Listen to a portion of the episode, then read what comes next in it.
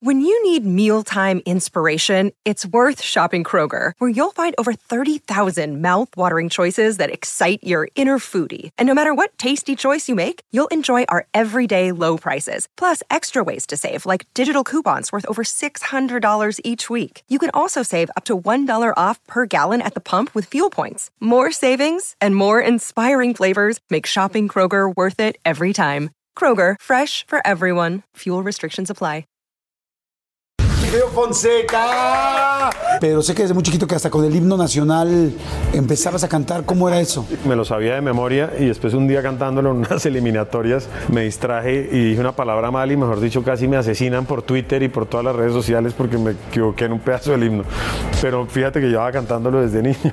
Fue muy fuerte porque, porque sí recibía unas cosas pues muy, muy fuertes. Agarró unas flores así del piso y dijo ah, como para mandárselas a Cata, que era la novia de él. Por eso dice, te mando flores. Cuando despiertas, mi niña, ni- mi niña linda, yo te juro que cada día te veo más cerca. Porque ahí ya, ya estaba llegando. Ya estoy a punto de abrazarte, cabrón. Maná iba a tocar y Debbie y yo nos fuimos como, como roadies de ellos, pues para que sea, nos ayudarles. ayudarles a conectar y tal. Entonces a mí me pusieron a, a ayudar a, a Alex a armar la batería. A, pues a, a pasarle las cosas, mucho de asistente. entonces- y esa era una época bien dura en Colombia. Era una época de, sobre todo de las bombas. Yo me acuerdo cerca a mi casa de ver el famoso honguito ese de humo de una bomba que pusieron en una, en una estación de gasolina.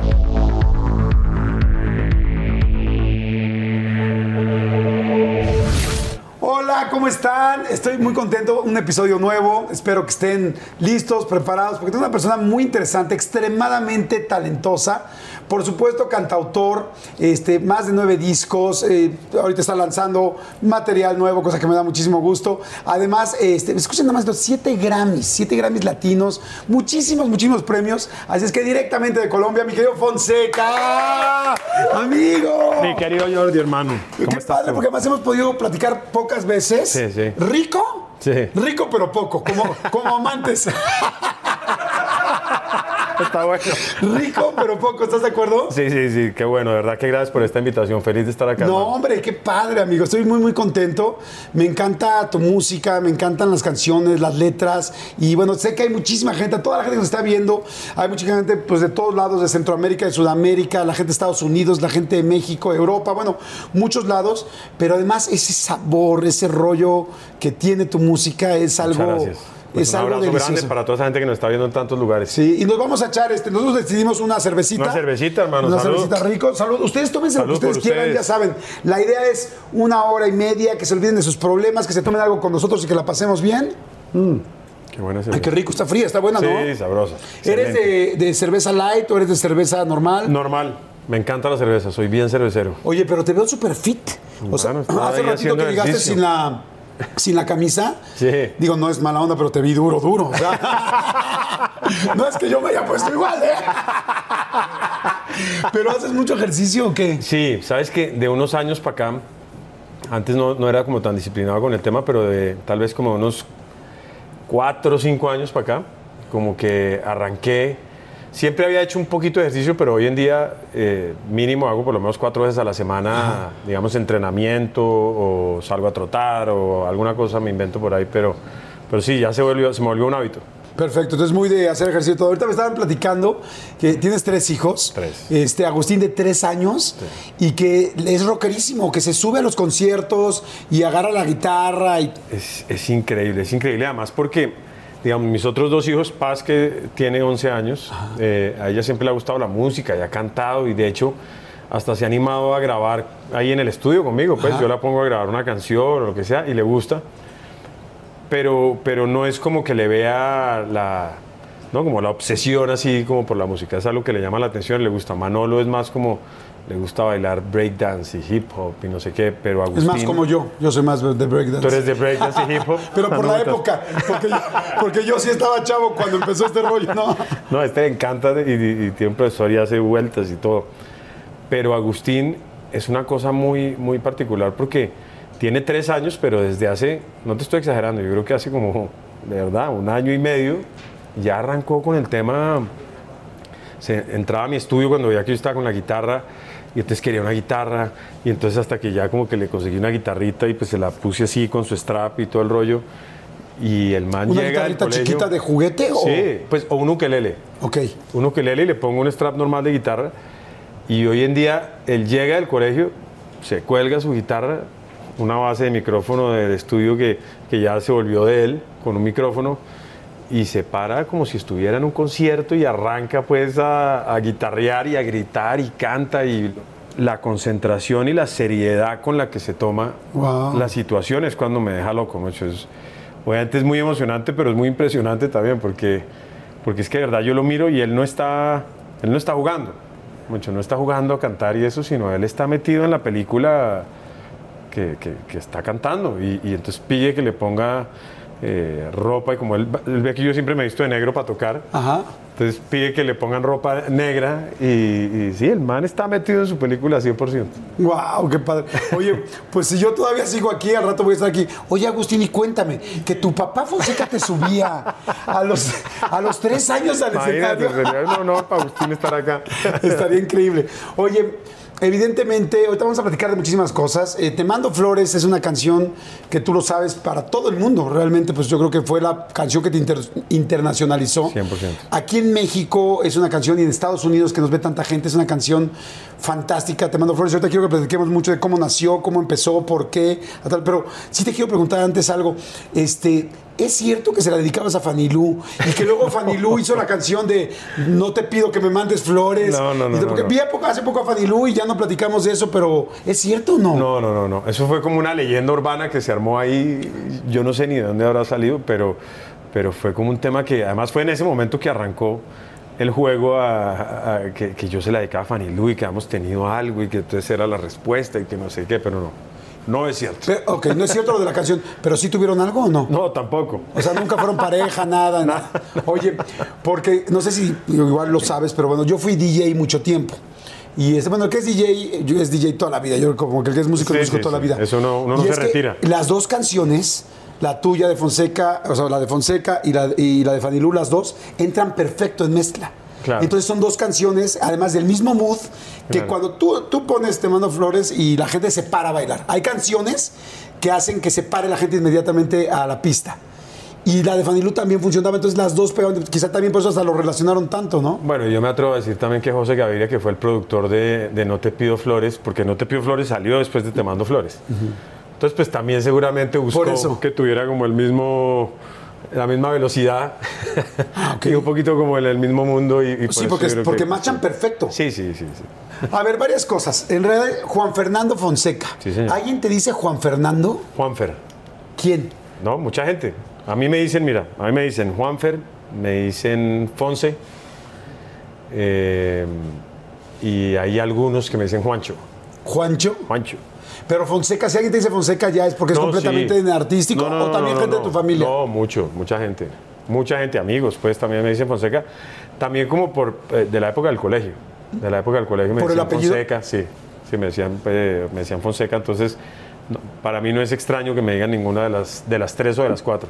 Ok, oye, ¿y en qué momento decides artísticamente decir va a ser Fonseca? Cuando yo estaba en el último año de colegio, grabé un álbum em, completamente casero, Ajá. que lo hice en el estudio del profesor de música del colegio. Y él me ayudó a hacerlo. Y pues era un álbum de nada, guitarra y voz, donde Ajá. había como cuatro canciones mías y, los, y seis covers, tal vez era lo que era. Y cuando ya fui a hacer como todo el diseño del CD, de la portada y todo esto, eh, pues tuve que decir el nombre y dije, no, pues Fonseca. Juan Fernando Fonseca me parecía muy largo. y, y, pues la verdad nunca consideré como cambiarme con todo eso que antes había tenido una banda en el colegio y yo me hacía llamar en la banda Ashtafur. ¿Cómo? ¿Ashtafur? Ashtafur. ¿Pero qué es? ¿Es alemán o qué es? No sé por qué, porque yo era, soy muy fan de los Guns N' Roses y, y entonces no sé, yo creo que fue como una mezcla ahí de una, una variación de Axel Rose. ok. Ashtafur. ¿Y, ent- y tú organizaste la banda? En el colegio sí, se llamaba Nash Ok. y era Ah, o sea, Pues, el que se llamaba Ashtafur eras tú. yo. Ah, o sea, la banda se llamaba Ash y tú Ashtafur. Nash. Nash y tú yo me- Ashtafur. yo, me, pues yo decía que yo me llamaba Ashtafur. ¿Cuántos años tendrías? Pues eso fue, no, no creas, tampoco era tan niño, como entre los 13 y los 16. No, bueno, pero sí, adolescente, o sea, inicio de adolescencia. Sí, sí, sí, ¿Y cómo armaste el grupo? ¿Les dijiste así en la escuela o se pone Sí, con los que papel? tocaba amigos ahí y, y y bueno, ahora que pienso en lo de Agustín, pues era lo mismo, ¿no? Vivíamos en peliculados en el colegio con que, con que era, pues con que éramos una banda de rock gigante, ¿no? Como andábamos con la actitud y la vuelta y, y aunque no nos dejaban hacer mucho, pero pues tratábamos de hacer lo que pudiéramos. Y, y para mí esa banda fue muy importante porque fue donde escribí mis primeras canciones, fue donde hice realmente como los primeros conciertos en donde yo veía que la gente se sabía las canciones, pues porque la gente del colegio ya de tanto vernos tocar en distintas cosas, pues empezaron a aprenderse las canciones. Guau. Escribíamos en inglés Ajá. Por toda esa influencia pues de esa época.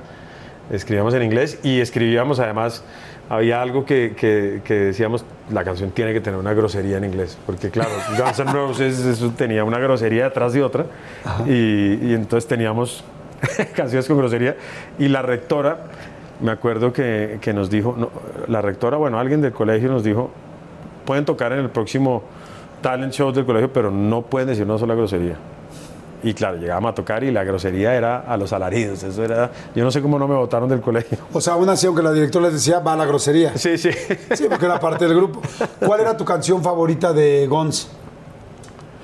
Así en concierto que veías, decías, ¡ah! Yo creo que Welcome to the Jungle. Estaría chido un día en un concierto decirles a la mirada, oigan, ¿saben qué? Yo empecé con una banda tal y una de las rolas que me encantaban estas y siempre soñé, porque yo la veía en los videos o tal, y hoy se las que, que la gente no sepa. Era un grupo tal, tal. Y están listos, tal y empieza Switch Out of Mine. ¿no? Bueno, esa sí, esa sí la cantaría feliz. Y la sé tocar también, entonces la cantaría feliz. Está Invítame buena. la próxima. Voy a hacerlo. ¿No? Voy a hacerlo. Yo le hago como Agustín, nada más como que toco. pero estaría chingón, porque la gente también dice, ah, ok, o sea, es sí el vallenato, sí, tal, o sea, pero es, ok, y él le encantaba este, Guns N' Roses y nos va a cantar una que además todo el mundo se sabe. Pues lo hice, de hecho, la, la primera vez que tocamos en el Auditorio Nacional, que para mí fue igual esta que acabamos de tocar, igual de sueño cumplido, pues, pero la primera vez que tocamos, dije, quiero hacer algo especial de alguna canción que ha significado mucho para mí de la música mexicana, que, que tengo muchas, pero ese día toqué afuera de Caifanes. Uy, es buenísima. Y fue lo máximo, fue lo máximo, fue un momento bien especial. Qué padre. ¿Y conoces a los caifanes o no? No, no, no, y soy fan absoluto. Af- Y eh, sobre todo de, bueno, obviamente Saúl Hernández y todos, pero el primer guitarrista que tuvieron, Alejandro Markovich, Ajá. me parece un, un genio absoluto que marcó muchas tendencias sin él ni siquiera, no sé si saberlo, porque en Colombia la guitarra, como la, la manera como la tocaba él, o como la toca él, pues marcó muchas, muchas bandas y muchas cosas. Ahora, a ver, tu papá Fernando, mamá Ana Marcela, y los dos, este, ¿a qué se dedicaban cuando ustedes eran chicos? Mi papá floricultor toda la vida. ¿Qué es floricultor? Es, bueno, tú, Sembraba, eh, bueno, eso arrancó con mi abuelo, una empresa familiar de sembrar sobre todo eh, rosas y claveles Ah, qué y padre. exportar. Ok. Y pues vender también al mercado nacional. Era Eso en Bogotá. en Bogotá, pues a las afueras, a las afueras de Bogotá, en un lugar que se llama mm, en Facatativá y en Funza, que eso es, eso las afueras de Bogotá. y tu mamá igual, Mi mamá psicóloga, em, ejerció algunas veces, pero pues mi mamá la verdad que ha sido increíble porque pues toda la vida se, se dedicó a nosotros, somos cinco hermanos, entonces pues tenía, como dicen, las manos llenas claro. de, de- de tantos. Y cuando ya estabas más grande y ya te- tenías un ligue, una chava o algo así, podías mandar rosas de la familia, así Ah, como sí, de, eso sí. "Ey, rosas, Sí. margaritas, Eso sí. mándenle dos mil rosas. Nunca lo hice así, lo he debido hacer, de, de haber mandado una cantidad así como extravagante, pero, pero sí, eso sí lo tuve mucho tiempo de, de poder pedir flores a mi antojo. Ay, qué chingón, no, no juegues, aquí están tan, tan caros. O sea, no, hombre, y además luego, pues ya sabes, el 14 de febrero y el Día de la Madre. Eh, ¿En Colombia también el 10 de mayo es el Día de la Madre o no? En Colombia también creo que es como el 10 de mayo, sí. No, no me- es en mayo, seguro, pero no sé si es exactamente el 10. Y el 10. Y ahí, y ahí es donde la familia sea el billetote, ¿no? Sí, Porque- y, el, y San Valentín. Claro, San Valentín claro. de Estados Unidos, porque la gran mayoría de las, de las flores en Colombia se exportan a Estados Unidos. Oye, cinco hermanos, ¿cómo es vivir con cuatro hermanos? Además tienes unos, me- unos hermanos mellizos, ¿no? Unos hermanos mellizos a los que yo les llevo 16 años. Entonces, Mm. eh, yo me fui a vivir solo cuando yo tenía tal vez como 23 años. Entonces, pues cuando yo me fui, pues ellos tenían Sí. siete. Sí, están chiquititos. Estaban chiquititos, sí. Sí, pero no, nada, nos la llevamos increíble y, y, y es, me encanta hacer pues, una familia grande, es, es algo muy divertido para, Claro. pues, para todo, ¿no? Para las reuniones familiares, para Navidad, para... Siempre, siempre somos una cantidad de gente. Mucho cuando vamos a viajar a algún lugar es como una excursión de colegio. ¿Santa Claus está llegando a Colombia o quién llega por allá? Dios. El niño Dios. El, niño, Dios. sí. ¿Y tú eras de esperar con muchas ganas al niño Dios? Mucho. ¿Sí? Mucho, mucho. y- ¿Cómo eran? ¿Cómo eran esas mañanas? Esa noche donde te duermes y esa mañana donde levantabas para Fonseca. Pues es que te juro que, que, todavía me puedo acordar de estar acostado y levantarme, de estar dormido, perdón, y, y de levantarme y de mover los pies y sentir el, el sonido de los, del, de los, del papel de regalo, como el... ¿no? Como que... y- Ah, ¿Llegaba a tu cama? sí, Guau, ah, a ver, luego. Sí, sí, sí. Y levantarme y, y los regalos y ver la cama de mi hermano también con regalos eh, y, y levantarnos y empezar a abrir regalos. De hecho, mi primera guitarra en la vida me la, me la- me la trajo el Niño Dios, que todavía la, la conservo. Es una guitarra eléctrica que es así de grande, con un parlante incorporado que tenía una pila cuadrada y era marca Terminator, o es marca Terminator. es así de grande, es lo máximo. padre. Y, y era, era, sí, ese, es- ese es un recuerdo muy bonito. Mis hijos hoy en día, pues que se han criado en Estados Unidos, igual, eh, igual eh, llega el niño Dios y llega Santa también, porque Santa aparece siempre sorpresivamente en la noche. Ah, ¿sí? ¿En la casa? Sí, sí, llega. ¿Todas las navidades? Sí. Y, lo- y ellos lo alcanzan a ver. Lo alcanzan a ver, siempre, siempre lo han visto como de lejos. eh, y, y ¡Guau! lo saludan y... Sí, ese es, yo creo que la, la Navidad obviamente pues es compartir en familia, que es, que es muy especial, pero, pero la Navidad con los niños tiene un significado Claro. todavía más grande, ¿no? Qué lindo. Salud por, por tu Navidad, por esa Salud, Terminator que te trajo el, el niño Dios, que mira qué bien nos ha ido. Nos, vio a to- nos, nos- nos fue perfecto a todos con todo lo que has hecho. Qué lindo. Y entonces, bueno, los hermanos, pero sí los mellizos están muy separados, definitivamente. Sí, pero trabajamos juntos hasta ciertas cosas y todo, y, y somos muy unidos. Oye, ¿y se siguen viendo todos? Mucho, mucho. Yo voy, como te decía, yo voy a Colombia literal eh, mínimo una o dos veces al mes. Entonces yo, pues cuando llego a Bogotá, siempre obviamente procuro ver a la familia y sí, y, y no, y trato, he tratado en estos 10 años que llevo por fuera de, llevar mucho a mis hijos a Bogotá y a que pasemos temporadas largas allá y a que conozcan Colombia de verdad y estén con mi familia y con la familia de mi esposa siempre. Oye, ¿qué pasa en Colombia?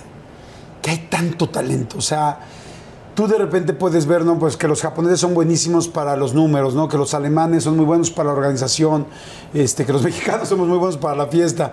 Este, pero Bueno, los de Colombia también somos buenos para la fiesta. Sí, no, también. Pero, ¿qué pasa en Colombia que hay tanta gente talentosa? De repente el mundo se llenó de 10, o sea, sí puedo mencionar 10 íconos de la música que están manejando la música en el mundo, por supuesto, entre ellos tú, este, colombianos.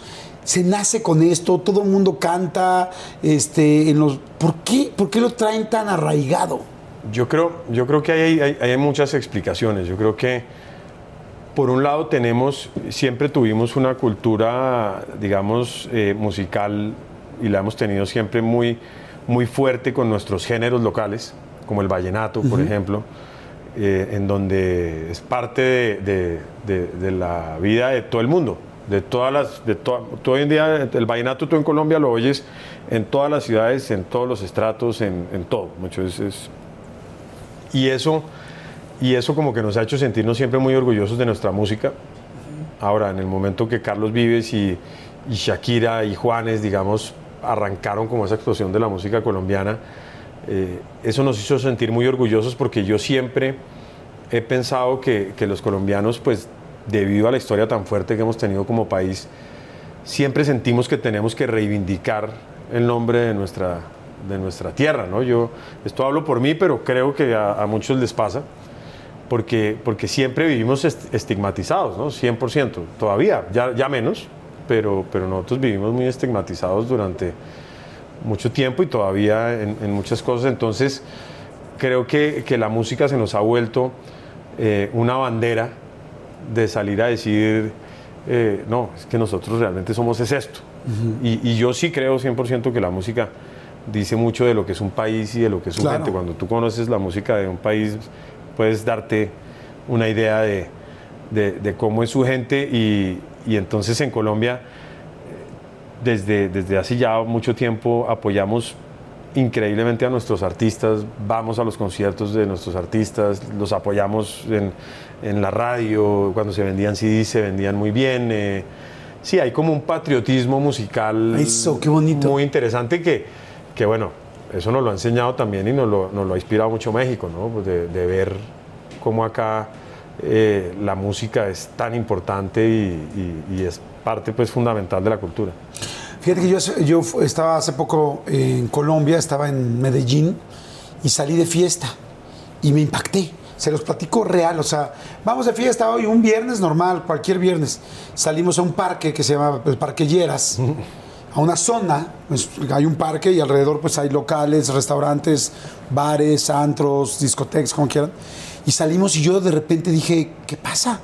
O sea, dije que hay un festival o qué. O sea, afuera veía, veía los lugares llenos, pero afuera estaban llenos los lugares de mujeres preciosas, de cuates cantando, pero lleno de gente. O sea, había, no sé, salías del parque, afuera del parque había dos mil personas, y en otra calle otros mil, y en otras otras dos mil. Entonces yo pregunté, ¿qué hay? Me decían, ¿de qué? Y él me decía, no, ¿qué hay hoy? O sea, ¿por qué hay tanta gente afuera? Me no, no, que somos unos pues, pues es viernes. Yo, sí, sí, sí, pero ¿qué evento hay? Me dijeron, no, es normal. Y vi a mucha gente que iba caminando entre los antros, entre antro y antro, cantando pero cantando y cantando vallenato o cantando reggaetón o tal, y, haciendo y haciendo coplas y pegándose aquí. Y, pero en serio vi a 15 personas pasando cantando. Esto en México no sucede. Este, o sea, pero aquí la gente era como, la, música realmente la traen por dentro. o sea, todo el mundo venía con esa sangre o sea, si ya los latinos somos calientes, como que ustedes la tienen hirviendo, ¿no? sí, sí, sí. No, no, en Colombia, de hecho, somos, y nosotros usamos el término de que somos mariachis, como de que somos parranderos. Ese, es un término muy colombiano, como que, no, este man es un mariachi. Y, la verdad es que sí somos, somos muy parranderos. Y muy salidores. no, y, y el carnaval de Barranquilla, por decirte algo, no solo son los seis días o siete que dura el carnaval, sino son ocho previos y ocho, ocho después, porque sí, en Colombia todo, hay, días festivos. Yo creo que es el país del mundo con más días festivos. Todos los fines de semana se celebra alguna cosa y el lunes otra vez es festivo. Se dicen que hasta el domingo sale, ¿no? Es ahí que es el domingo. digo, oye, el sábado no puedo venir, ¿qué la hacen? no, el domingo también está igual. Sí, sí, la verdad que nos gusta la fiesta. Oye, el perreo. No, qué cosa tan más fantástica. Amigo, a mí me decían aquí el perro, y dicen, no, yo no sé de perrar. No, vas a Colombia y dices, hay que perrear. En la vida hay que perrear.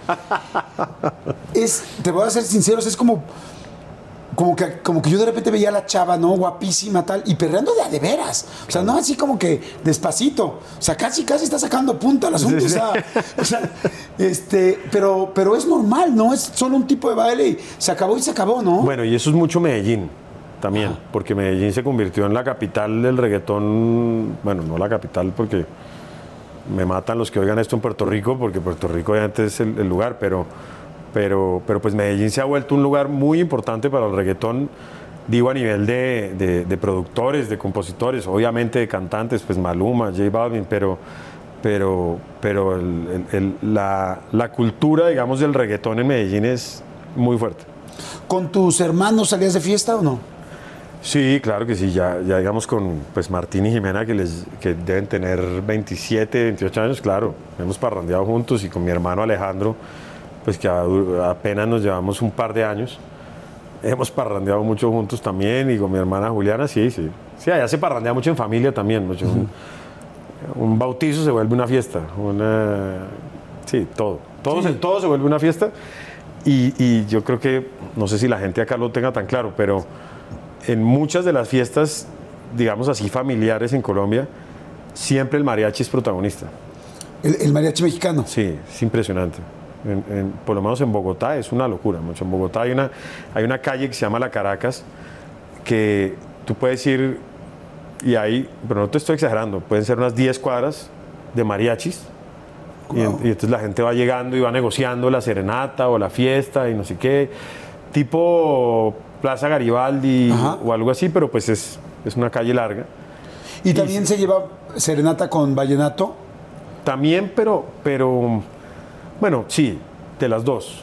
De las dos, pero el mariachi es, es- es muy importante, la, la música ranchera, pues, es muy importante en Colombia y, y bueno, don Vicente Fernández le daba la vuelta al país como ningún otro artista lo hacía. Don Vicente Fernández iba de estadio en estadio, hasta en las ciudades más pequeñitas de la ciu- del país, él hacía estadios, ¿no? Era, era un ídolo, pero gigante en Colombia. Oye, ¿y cómo empiezas? Eh, eh, me- sé que de- desde muy chiquito te querías cantar. No sé si tan chiquito como Agustín, que ya se vio, claro, no tenías a un papá como Sí, Agustín sí. tiene a su papá, pero sé que desde muy chiquito que hasta con el himno nacional empezabas a cantar. ¿Cómo era eso? A los, a los alaridos lo cantaba y me lo sabía de memoria y después un día cantándolo en unas eliminatorias para el Mundial en Barranquilla tuve un problema técnico y me distraje y dije una palabra mal y mejor dicho casi me asesinan por Twitter y por todas las redes sociales porque me equivoqué en un pedazo del himno. Pero fíjate que llevaba cantándolo desde niño. Sí, o sea, te lo sabías perfecto, nada más que te distrajiste por un momento. Sí, sí, sí, sí. Pero además ese asunto del himno yo creo que ya es como, como, como parece brujería, ¿no? O sea, casi todo, todo el que canta el himno ya va aterrado así porque le da miedo. Es que si te equivocas cantando Single Ladies de Beyoncé, no pasa nada, ¿no? Si te No, equivocas no, no. cantando Ámame hasta con los dientes de Timbiriche, no hay problema, pero, pero el himno, como que me- es tanto el respeto del país que pues, uno No, no, se era- equivoca, era una hay mucho locura. nervio. Era una locura la cantidad de, de, de río de insultos por Twitter por haberme equivocado con una. Más ni siquiera me equivoqué con la palabra, sino la. Digamos que, la, que yo estaba ahí cantando y se me fue el monitoreo, yo estaba en la mitad de la cancha. El monitoreo es que escuches. Sí, exacto, los audífonos donde yo me estaba oyendo lo que yo cantaba. Y en un estadio, claro, cuando se te va el monitoreo, empiezas tú a oír ese el rebote de tu voz con el estadio cantando el himno. Entonces yo ya no sabía ni en dónde iba y en esa sí hice como una cosa así y seguí, claro, y eso estaba en televisión nacional y bueno. ¿Y, tú cómo reaccionas cuando hay un, un ataque así en Twitter o algo así? ¿Te pegó, no te pegó, te sentiste incómodo? ¿Dejaste de leer los comentarios? ¿Hoy los lees o no? Pues me- la verdad te, acepto que esa vez me dio muy duro. Fue muy fuerte porque, porque sí recibía unas cosas pues muy, muy fuertes. Me unos, unos insultos. Yo decía, pero... Yo, yo lo único que he hecho en mi vida es hacer música y, considero que, que con la música llevar un mensaje de lo que somos los colombianos. Pero bueno, tanto que en la mitad del partido, porque canté el himno y nos, nos subimos con, con Charlie, mi manager, que lo conociste ahorita, nos, nos invitaron a ver el partido ahí en el estadio y sentado ahí fue que empecé a ver toda esta locura y le dije a Charlie, no, vamos. Y nos salimos del estadio y nos fuimos, agarramos y nos fuimos para, Bogotá, porque esto era en Barranquilla, que es a una hora de vuelo. Nos fuimos para Bogotá. De hecho, esa noche tocaba yo en Bogotá, en, en- en el Estadio del Campín, en un festival con, que cantaba Vives también, Carlos. Me acuerdo que llegué a la prueba de sonido y me encontró a Carlos y le digo, no, no sabes lo que me acaba de pasar. Y me dijo, no, ya sé. yo, mierda. Y, que, y me decía, nada, le pares bolas a esa vuelta. Afortunadamente he tenido unas redes muy sanas siempre y nunca, nunca he sufrido como esos ataques así. Pero ese fue, ese fue fuerte y entendí lo que es cuando se te, cuando se te regresa el boomerang ese de la demencia de las redes sociales. ¿Y, y te llegó a pegar así de sacar lágrima o no? No, no hasta allá, pero sí, sí como que dices tú, pero, pero ¿qué, qué fue lo que hice? Sí, claro, me equivoqué como cualquier persona, ¿no? Sí, ¿qué fue lo que hice? Y además la gente normalmente pues no sabe la explicación realmente de lo que sucedió, entonces están atacándote sin siquiera tener una base de qué no, sucedió. y, y peor uno ponerse a dar la explicación, Sí. porque entonces, como, como dicen, no aclare que oscurece. ¿No? Como que no, que teníamos audífonos, pero que no, pero que sí. Entonces, ¿qué va? ¿Cómo, cómo no se sabía el himno? Entonces, yo ya vivía en Miami, entonces, eh, que claro, como viví en Estados Unidos. y ya, todo- ya es gringo, Sí, pero no sí, le pregunten el de Estados Unidos, ¿no? Después me invitaron a cantar otra vez el himno cuando fue el Papa Francisco a Colombia. Ajá. Y dije, bueno, esta ya va a ser mi graduación. Voy a cantar el himno una vez más y será mi última vez de cantar el himno en un evento. ¿Y lo cantaste? Lo canté para el Papa cuando estaba entrando al Palacio de Nariño, que es donde la casa del presidente en Colombia, y con- lo cantamos con la Sinfónica Nacional de Colombia y fue una belleza. Y el Papa nos dio su bendición y dije, bueno, ya, Estás perdonado, hijo. estás perdonado. Hasta aquí llegó mi himno, mi carrera cantando el himno. La final del food o las mejores alteraciones. Tu primera cita o tus primeras herramientas para instalar frenos. Ver la temporada completa del nuevo show o videos de cómo reparar autos. Bueno, cuando eres fanático de los autos, la opción es obvia, súper obvia. Fíjense, con más de 122 millones de piezas para consentir a tu carro favorito, puedes asegurar que tu carro siempre funcione perfectamente bien. Juegos de frenos, turbocargadores, luces LED, juegos de escapes, defensas, racks para el techo motores. Ya sea que te guste la velocidad, la potencia o el estilo, eBay Motors tiene todo lo necesario para tu carro favorito. Además, a estos precios, quemas llantas y no dinero. Y con Guaranteed Fit de eBay, te aseguras que la pieza le quede perfectamente a tu carro a la primera. O si no, se te devuelve tu dinero. Mantén vivo ese espíritu de Ride or Die en ebaymotors.com. En ATT le damos las mejores ofertas en todos nuestros smartphones a todos. ¿Escuchaste bien? A todos. A los que toman juntas de trabajo desde el celular y los que las toman desde la comodidad de su cama. A los que nunca traen funda y a los que traen funda cartera. A los que se tardan dos semanas en contestar y a los que contestan con notas de voz eternas. A los influencers y a los que tienen su cuenta privada. A los nuevos clientes y a los existentes. ATT le da sus mejores ofertas en todos sus smartphones a ti y a todos, porque conectar lo cambia todo. Las ofertas varían por dispositivo, sujeto a términos y restricciones. Visita att.com o una tienda para más detalles.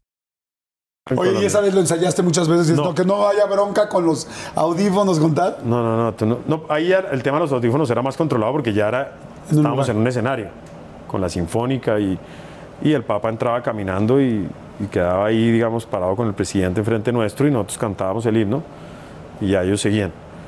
Entonces, pues a nivel de sonido todo era más controlado, pero créeme que duré, yo decía, esto es increíble la, la- mente, ¿no? Porque duré cuatro días como un loro repitiendo el himno todo el día. Yo me bañaba y repetía el himno, repetía el himno, que no se me va a olvidar absolutamente nada, ¿no? Porque- Claro. Y no, salió muy bien y ya el Papa me dio la bendición, me gradué, no vuelvo a cantar el himno nunca. Qué bueno. Oye, ¿y en la escuela eras bueno en las notas normales o no? No, muy regular. ¿En qué, en qué materia eras el- lo- la peor materia? En varias. Pero. No, la verdad que cuando. Pues sí, obviamente, cuando, cuando me sentaba como a. Con juicio, pues a- a- lo sacaba adelante y terminaba sacando adelante las cosas. Pero. Pero sí, me costaba mucho. eh, Hoy en día que a todo el mundo le, le diagnostican el, el attention La- disorder, no sé Ajá. qué rollo, me- a mí seguramente me habrían diagnosticado quién sabe qué, porque yo en un salón yo era todo el tiempo mirando para todos lados menos para donde tenía que mirar. Entonces era como que la cabeza me volaba por otro lado.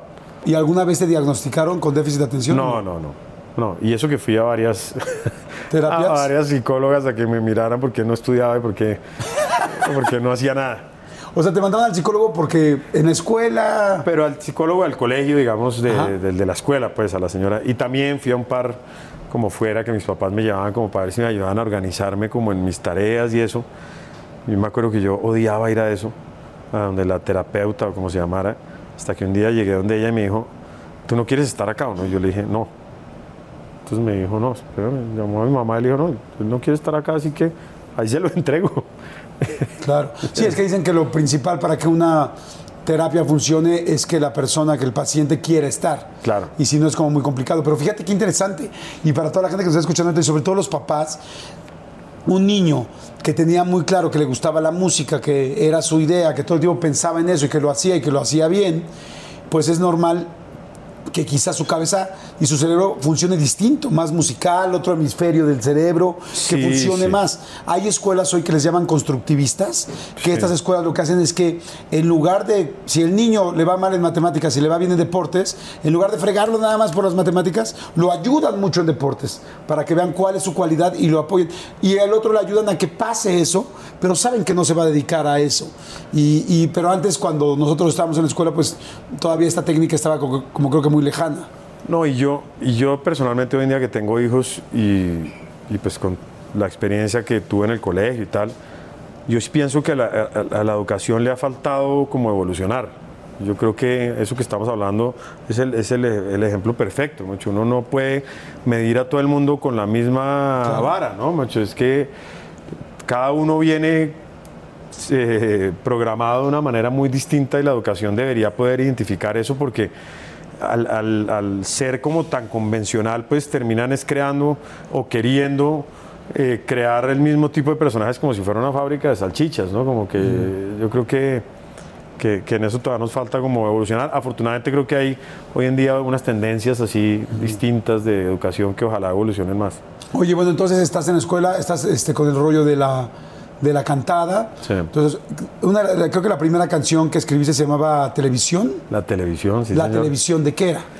La televisión la escribí a los 12 años, eh, literal, viendo televisión, y ya me sabía mis primeros acordes en la guitarra. Y esa era una época bien dura en Colombia, era una época de, sobre todo de las bombas, que, que eso fue muy fuerte porque pues ponían bombas, yo me acuerdo, yo me acuerdo cerca a mi casa de ver el famoso honguito ese de humo, Ajá. De una bomba que pusieron en una, en una estación de gasolina.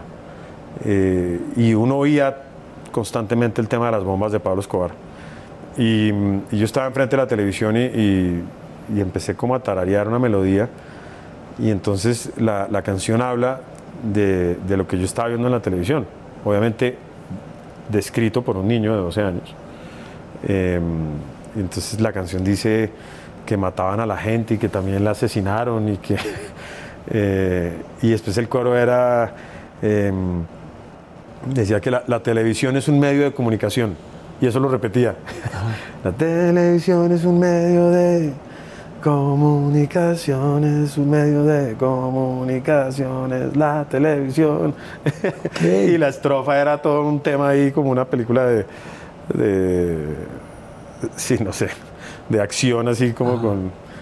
eh, pero más allá de eso, para mí lo que fue sorprendente de ese día y tal vez es, yo creo que es la razón por la que yo nunca ni siquiera consideraré hacer algo distinto a la música, es que cuando yo terminé de escribir esa canción y la canté de arriba abajo, dije, wow, mucho, yo puedo hacer esto, yo puedo crear, ¿no? Como que, y, y entre más lo analizo, entre más años tengo y vuelvo y pienso en ese momento, digo, claro, ahí fue todo. Porque, O sea, ese fue el momento, dicen que hay un momento eh, no de lucidez, sino de como de epifanía, de wow, esto me llenó demasiado, creo que eso quiero hacer toda la vida así. Sí, sí, sin saberlo tan claro en ese momento, pero, pero entre, entre más pasa el tiempo y vuelvo y pienso en ese momento, mucho, para mí ese momento y el día que oí Yesterday de los Beatles, que debía ser un poco, eso debió ser un poquito antes, eso cuando Yesterday de los Beatles debía tener unos ocho años, pero, pero yo sé que esos dos momentos me marcaron a mí para el resto de la vida y para,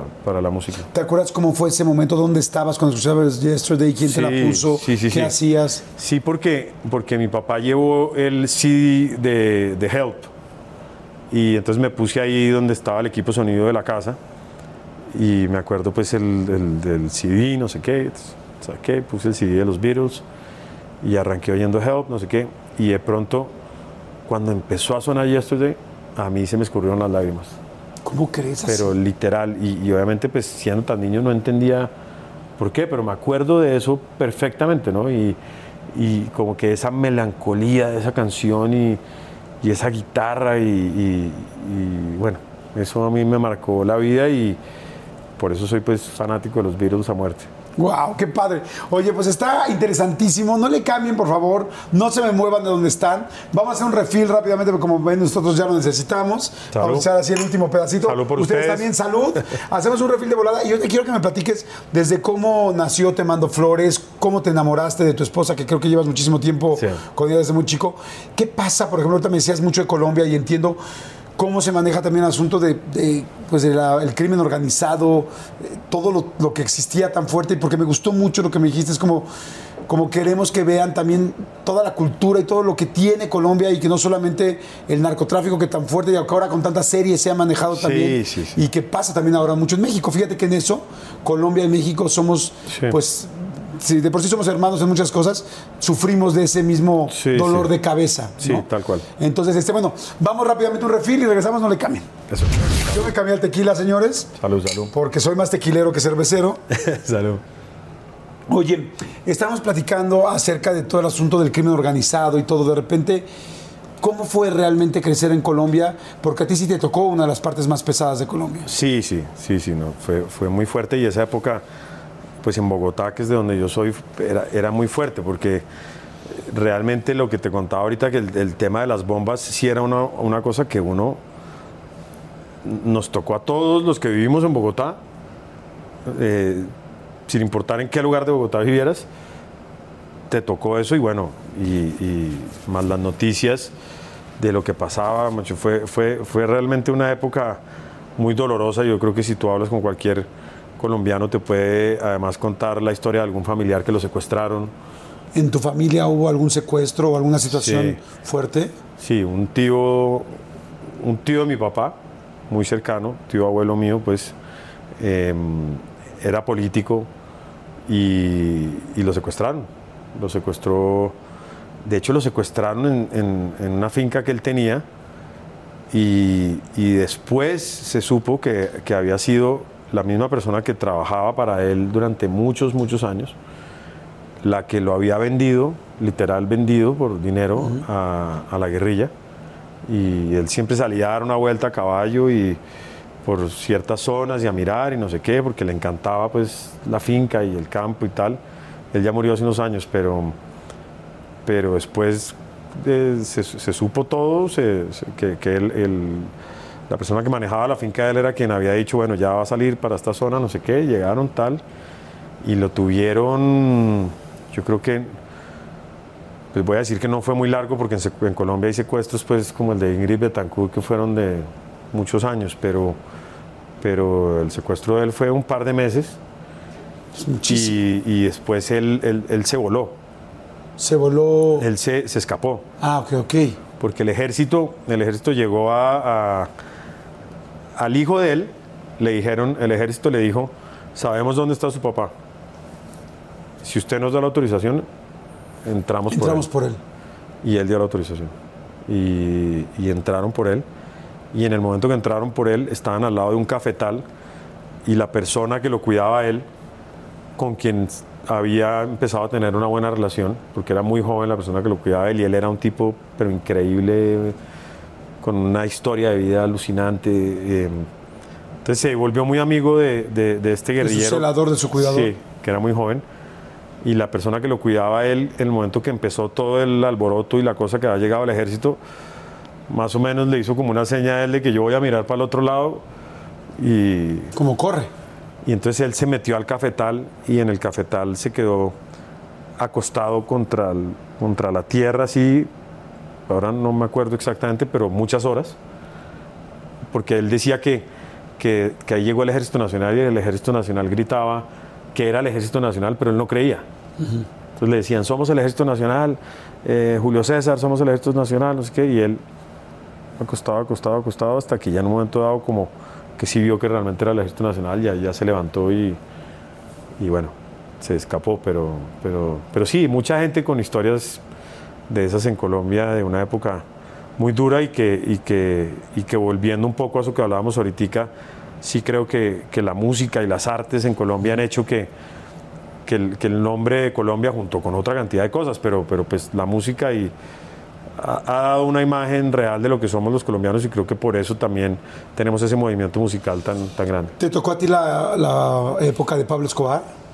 Sí, yo, pues, yo debía tener. Eh, a ver, Escobar debe ser la época más dura. Escobar debía ser como mediados de los 80 o algo así. Yo debía tener unos 6, 7 años. Sí, estabas muy chico. Sí.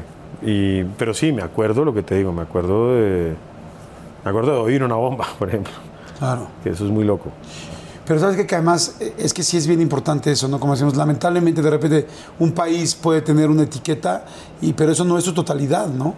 O sea, ahora lo que decíamos, ¿sabes? Colombia con la música, ves Colombia con el arte, botero, tal, o sea, hoy es Colombia en todos lados, ¿no? A mí cuando empecé a ver a Shakira especialmente, que yo me tocó tener a Shakira en otro rollo chiquititita cuando estaba llegando. De hecho, recibía a sus papás, la recibía a ella de pelo negro, larguísima y talentosa, pero ya venía muy talentosa, venía con su primer disco. Y, este, y me quedé platicando mucho tiempo con ella. Pero cuando empiezo a ver lo que hace en el mundo y lo que empiezo a ver ahora, lo que todo Colombia está haciendo en el mundo, digo, wow.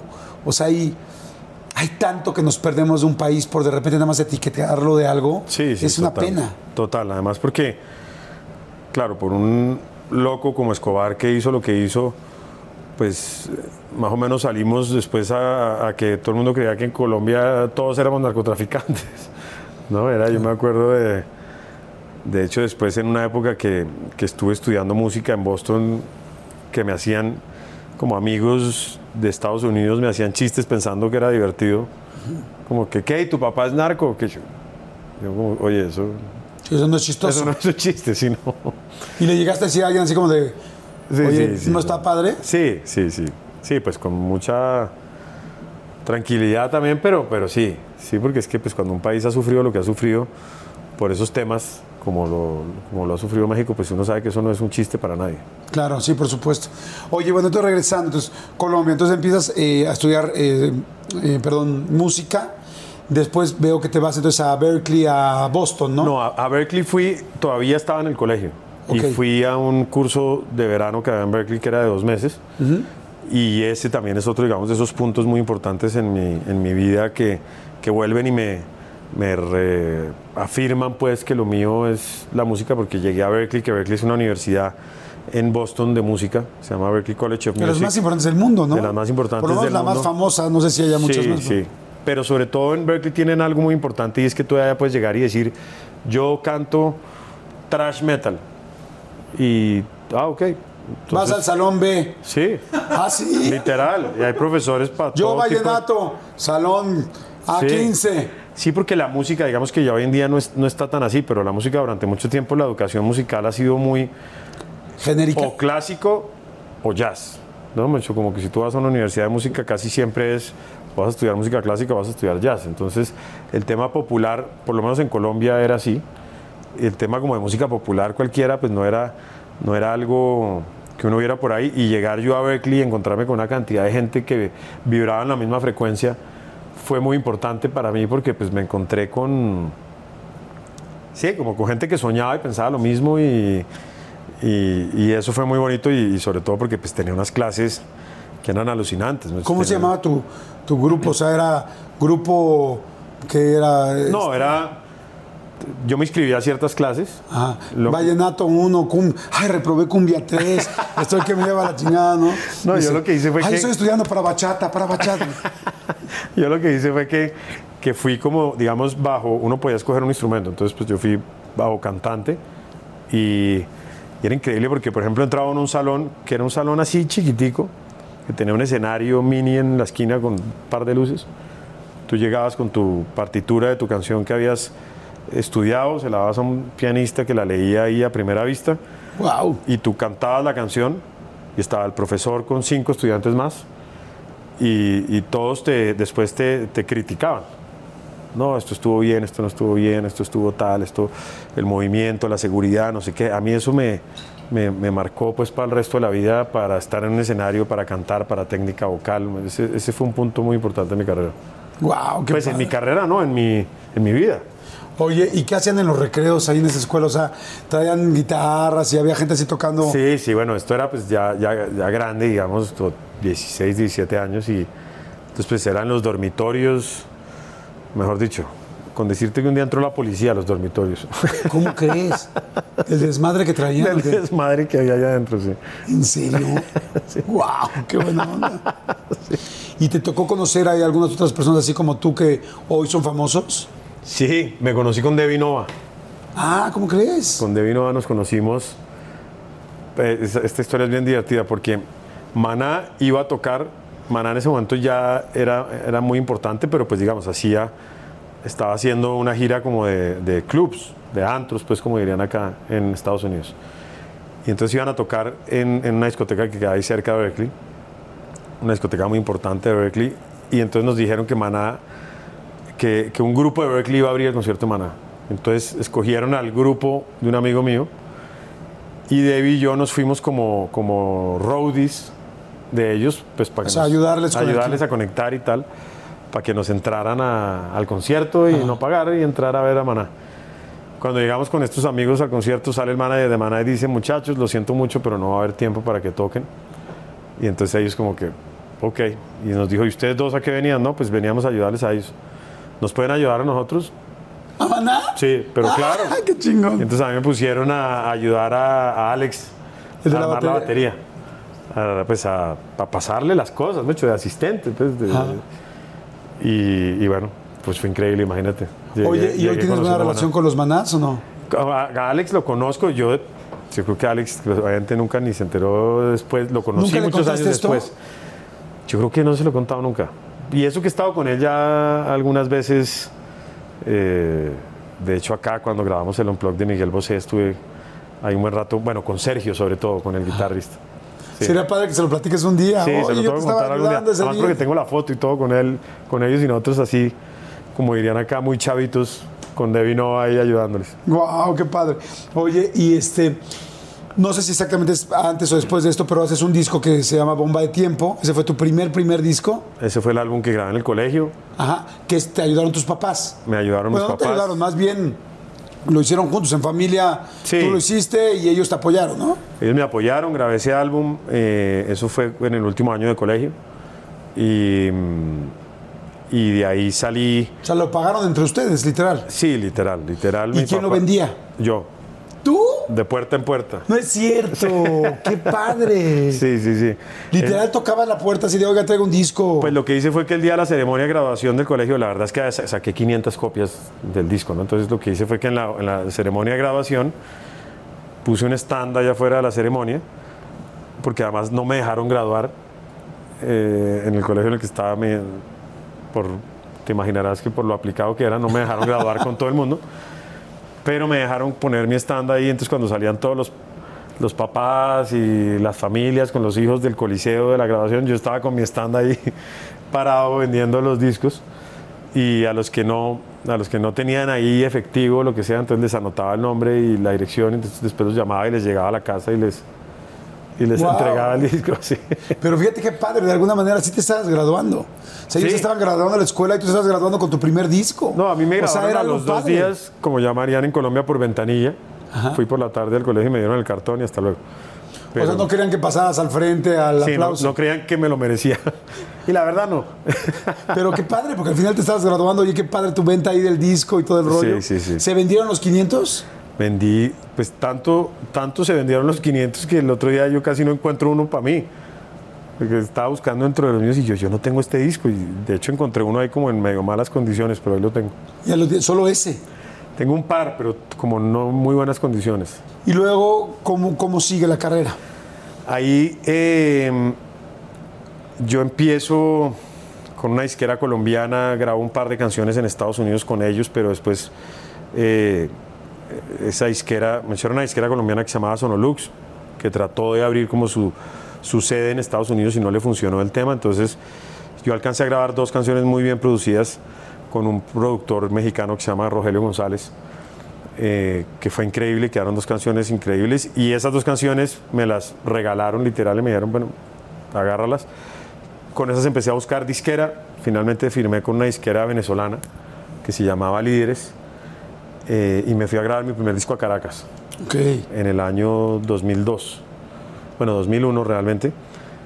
Yo estaba estudiando en ese momento música ya en Colombia, en la universidad, y me retiré de la universidad, me fui para Caracas y grabé el álbum, pues estuve ocho meses entre Caracas y Bogotá, pero pues pasando mucho tiempo en Caracas, grabé mi primer álbum allá en Caracas, lanzamos ese primer álbum con esta disquera venezolana eh, que había abierto su sede en Colombia y a los seis meses de haber lanzado el álbum, esa disquera quebró. No. Y, y ahí fueron dos años y medio muy duros porque fueron dos años y medio donde, donde, pues, donde no me daban la carta de libertad. Porque, La carta de libertad es para que ya puedas firmar en otra disquera o hacer algo más. Exacto. Te comprometen a cierto número de discos. Exacto. Y entonces, mientras no te den tu carta de libertad, no puedes hacer nada. Estás como congelado. con las manos amarradas, literal.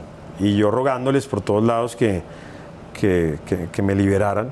Y, y fueron dos años hasta un poquito más. ¿Y qué hacías en esos dos años? Pues empecé ¿Trabajaste a... en algo? Sí, hice, hice mucha música. De hecho, las cosas pasan por algo también, porque en esos dos años yo escribí lo que, lo que iba a ser, lo que habría sido mi segundo disco.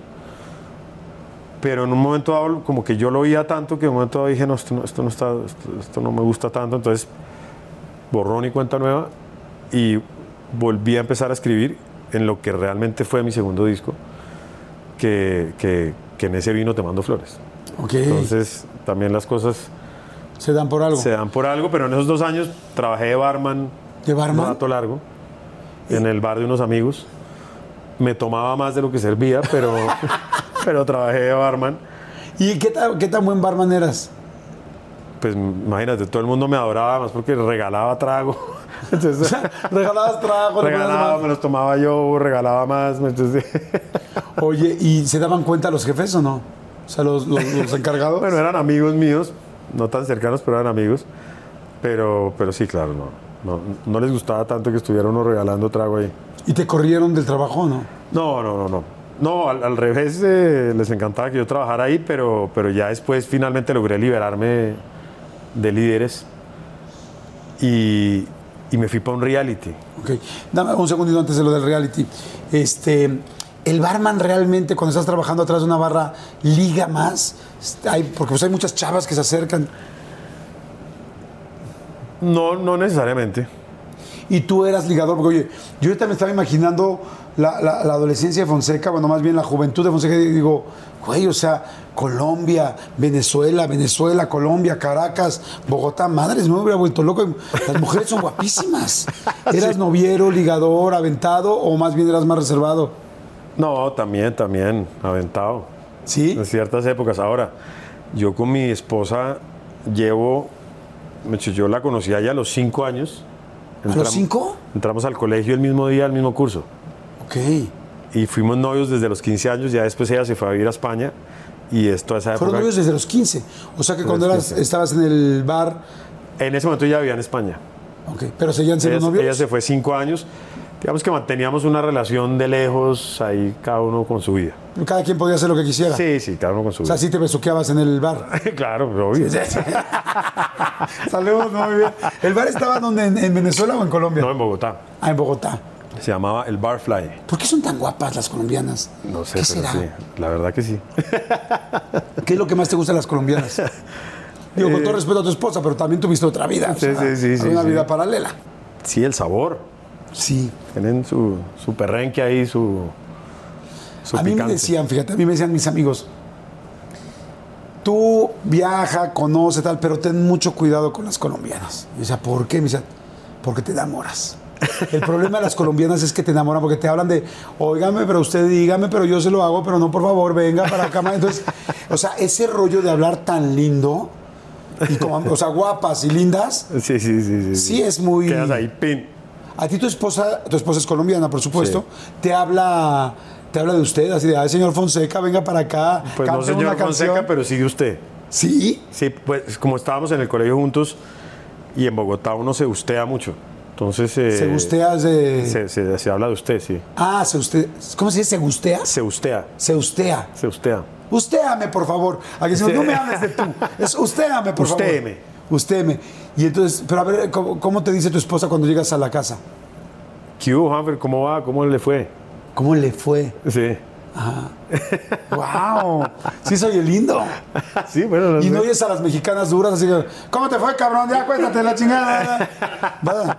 Ay, te dejé un pinche sándwich. Chinga tu madre. Chica, te madre. Dice, Y hoy no va a haber, ¿eh? No va a haber, punto. Sí, se oye algo, pero bueno, a ver, entonces me estabas platicando. Pero espérame, antes de llegar a la historia desde los cinco años, me dices que entraste a un reality que era La Granja.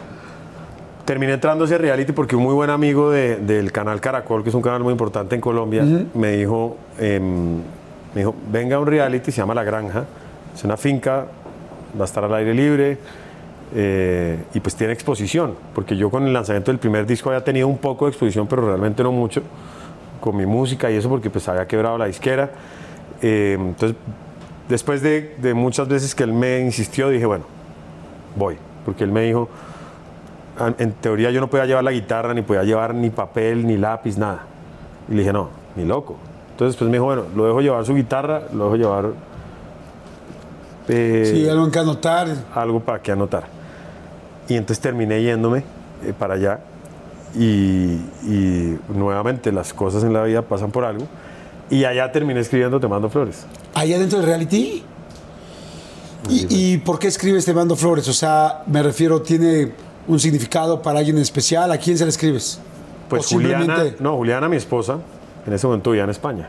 Y entonces eh, yo estaba ya en, en- Cuando yo salía del reality, yo sabía que cuando saliera del reality, ella ya iba a haber llegado a Colombia después de cinco años de estar fuera. Ok. Y, y en esos cinco años estaban en esa relación, pues lejana, como que pues sí nos queremos, pero pues cada quien tiene que hacer su vida porque eso es mucho tiempo. Sí, exacto. Ella se Ok. a estudiar toda su carrera a Barcelona. De psicología. De psicología, sí señor. y, y entonces yo por eso siempre he dicho que, que- que Te Mando Flores es una, una declaración de amor de telepatía, porque pues claro, en un reality estás completamente incomunicado, no, no- obviamente no- ni teléfono ni nada, ¿no? No, no puedes, no sabes nada del mundo exterior. Y, y entonces yo, ahí adentro, un día estábamos haciendo una de las actividades de las competencias, lo que fuera. Uno de los amigos que era ahí competidor también agarró unas flores así del piso y dijo, ah, como para mandárselas a Cata, que era la novia de él. Dijo, no, pero pues qué. Y las dejó ahí. Y a mí me quedó esa idea así en la cabeza y dije, las flores, no sé qué tal. Y esa noche me senté y empecé a escribir y entonces por eso dice, te mando flores que recojo en el camino y te las mando entre mis sueños porque no puedo hablar contigo. Te mando besos en mis canciones y por las noches cuando duermo se juntan nuestros corazones. Eh, sí, bueno, ahí arranca toda esa historia de, de Te mando flores, pero si yo no hubiera estado literal recluido en un reality, pues nunca habría escrito Te mando flores de la manera que la escribí porque pues era una situación única e irrepetible, espero. Pues. Claro, fíjate que ahora que yo conocí un poquito de la historia, volví a leer la letra, ¿no? Es, es una canción que me fascina, pero no le había puesto tanta atención a la letra y mucho menos, o sea, sí le había puesto atención a la letra, más bien no tenía la idea del contexto. Entonces, cuando dices, a ver, Fonseca está dentro de un reality. Yo estuve en Big Brother 60 días. Entonces, pues sé lo que es estar incomunicado y es terrible, ¿no? Sí. Con una pareja afuera. Y entonces empiezas a escuchar la letra y dices, te mando flores que recojo en el camino, como dices.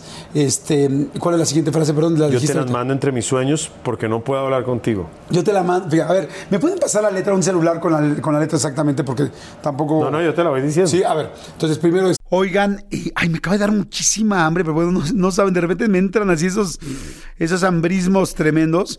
Perdón si pudieron escuchar inclusive mi estómago, porque bueno, estos micrófonos lo captan literal todo. Pero es que estaba pensando en el McCrispy de McDonald's. ¿Ustedes ya lo probaron? No, no, no, no, no.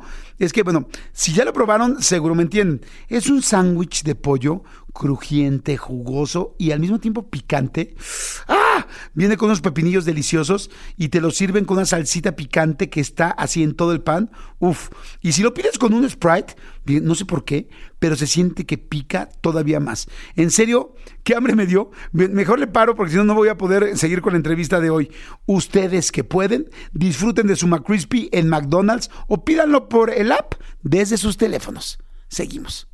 Te mando flores. Que recojo en el camino. Ok. Yo te las mando entre mis sueños porque no puedo hablar contigo. No podías hablar, estabas Exacto. cerrado, todo tal, el reality, tal, ¿qué más? Total, te mando besos en mis canciones y por las noches cuando duermo se juntan nuestros corazones. Ok. Para esto ella no, pues no podía hablar contigo en ese No, momento. nada, nada. Estaban bien antes de que regresara ella, de- ella estaba en España, pero iba a regresar a Colombia. Iba a regresar a Colombia y pues obviamente la llegada pues iba a ser, ¿no? Íbamos a mirar cómo era la llegada, ¿no? Porque, ¿Tú pues, sabías si ella de- había salido con alguien allá?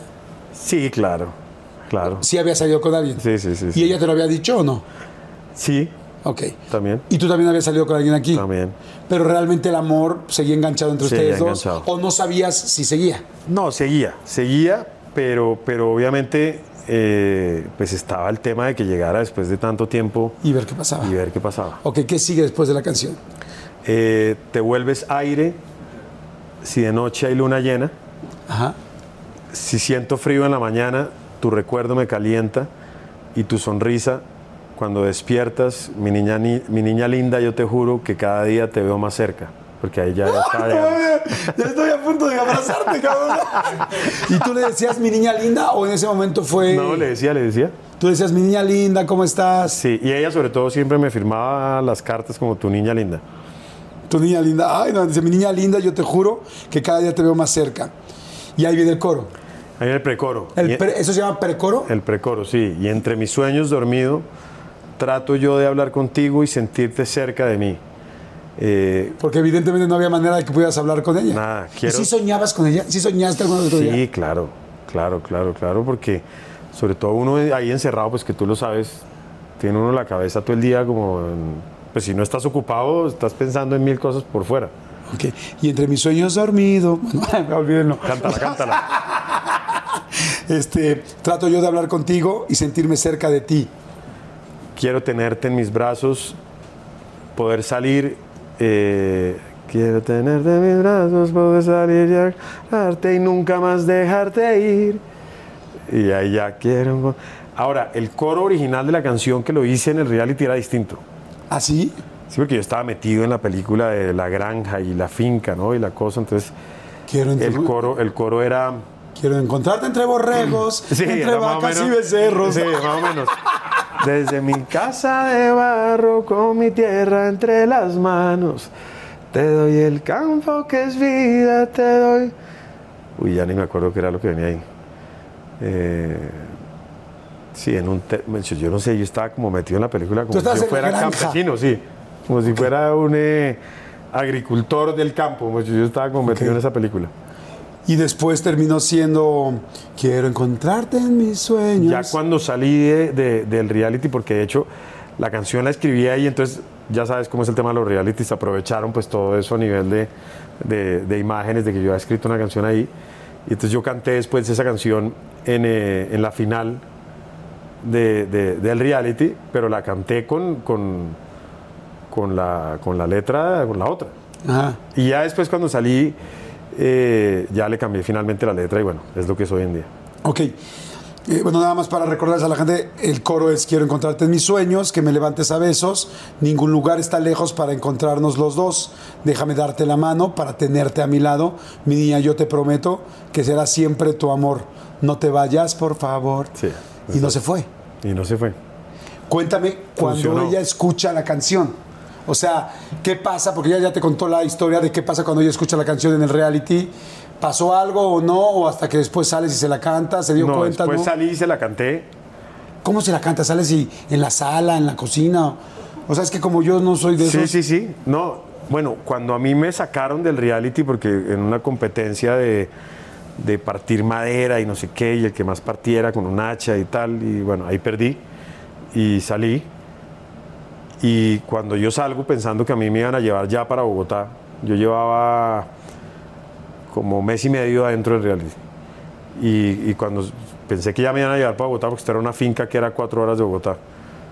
Y de pronto salgo y llego yo a la casa donde y de pronto veo yo otros participantes que han salido hace 20 días y estaban ahí todavía. Yo les dije, ¿qué es esto? ¿Ustedes qué hacen acá? No, es que ¿No los llevaron ya a Bogotá? no, no hemos vuelto a las casas porque, porque pues, para que no nos vean en las calles. Y entonces yo ahí me le revelé al, al canal Caracol, a quien quiero mucho porque he hecho pues, muchas cosas con ellos después, pero en su momento me les revelé y les dije, no, no, no, a mí nadie me dijo que yo me tenía que quedar aquí metido. Y la manera como me convencieron para quedarme acá, entonces me dijeron fue, bueno, está bien. Si quiere traemos a Juliana que ya llegó a Colombia.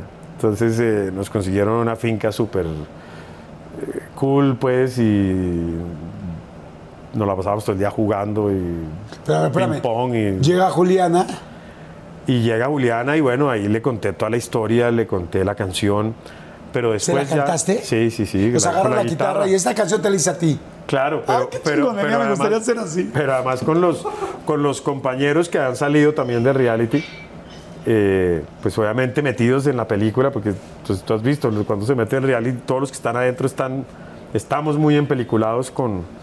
Entonces todos era como, no, pero cántale y tal, y no sé qué y tal. Sí, fue to- todo era como una escena de un reality, hasta eso. Ok. y cuando ya están solos, tú y Juliana, este, ahí empiezan otra vez, pues como decir, no, si nos amamos, tal, o fue poco a poco, No, fue de una. de una. Sí, sí. Sí, sí, sí. Eso sí fue. Fue de una. Fue inmediato. Y de ahí ya no se separaron. De ahí no. De ahí no nos hemos separado. Tuvimos un par de terminadas en el camino. Pero. Pero no. No, no, no. no. Oye, y una persona que le dedican una canción como tu esposa, como Te Mando Flores, que ya es tan famosa a nivel mundial, ¿tu, tu mujer escucha la canción o solamente la escucha en los conciertos? En los repente- conciertos, sí, ya. ¿Y le da penita cuando se la cantas o le da orgullo? ¿Cómo es? No, no, le da orgullo. Le da orgullo. Bueno, te voy a decir algo. Ella me ayudó después a escribir el final de la canción. Te mando flores para que adornes tu casa, que la amarrojas, toda esa parte. Ella me la ayudó a escribir. ¿Así? Sí. O sea, ya se fue un extra que le pusieron. Sí, porque yo cuando grabé la canción, eh, el productor de ese álbum que se llama Bernardo Osa me dijo, yo siento que a esto le falta todavía alguna cosa al final. Entonces dije, bueno, me parece cool hacer como un medio pregón al final y bueno, empecé a escribir este pregón y, y- y Juliana se sentó conmigo y me ayudó a escribir toda la letra. De hecho, al final dice la Margarita que se llame Mariana Ajá. eh, en vez de Juliana, pero también como que me parecía demasiado poner la Margarita que se llame Juliana, como que... Sí, como que ya era muy obvio. o sea, Exacto, exacto. Como que querías ponerle. y terminó siendo Mariana, además por una historia, pues en ese momento fue Mariana sin pensarlo, porque fue ahí en el estudio, literal grabando la canción. Y, bueno, y la Margarita que se llame Mariana, ok, sí, Mariana, listo, tal. Se graba y al otro día nos íbamos con Bernardo para Estados Unidos a mezclar el disco. Eh, y un par de años después, un personaje que, a quien tengo mucho cariño en Colombia, que trabaja en otro canal de Caracol coincidencial, en el otro canal, perdón, que es RCN, eh, me dice, me dice, ¿por qué, ¿por qué te mando flores? Dice Mariana. Entonces le conté esto que te acabo de contar. Le dije, no, no, por ninguna razón en particular. Y, me, llega y me cuenta que el estudio de grabación donde yo grabé Te mando flores, que era el estudio de grabación de Bernardo Osa, que era dentro de su propia casa, dentro de su propio apartamento.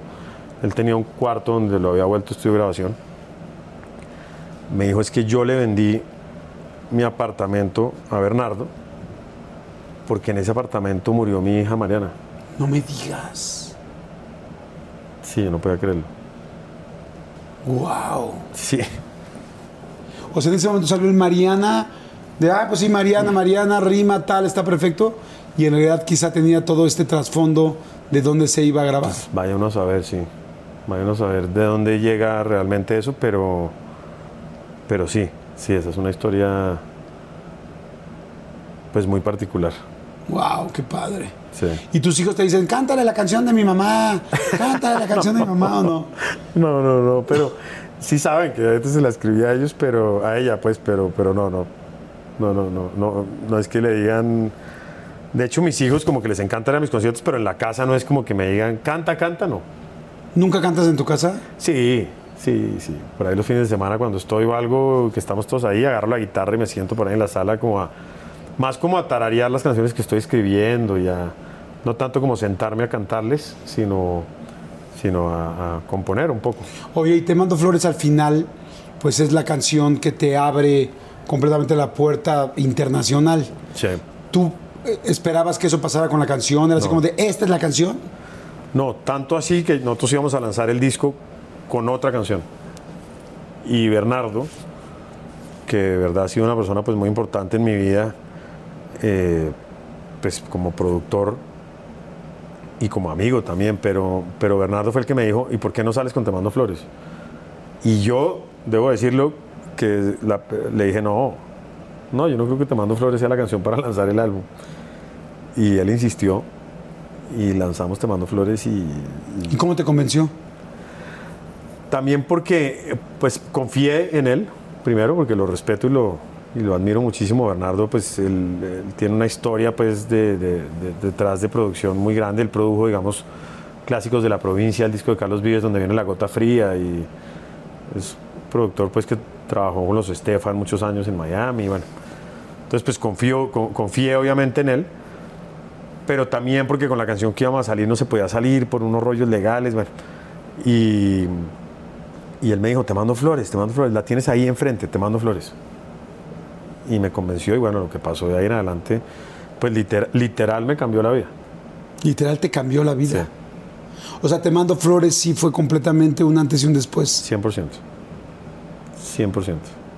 Y, y sigue además eh, generando cosas bonitas, digo, porque pues, sigo encontrándome gente que la descubre mucho tiempo después y, ¿no? Y, sí, No, es que eso es lo bonito de la música. Sí. O sea, la música se queda para siempre, ¿no? Sí, tal O cual. sea, inclusive, y es muy fuerte decirlo, pero mucho, mucho más que sus compositores y que sus intérpretes. Claro, O no, sea- la, la música nunca muere.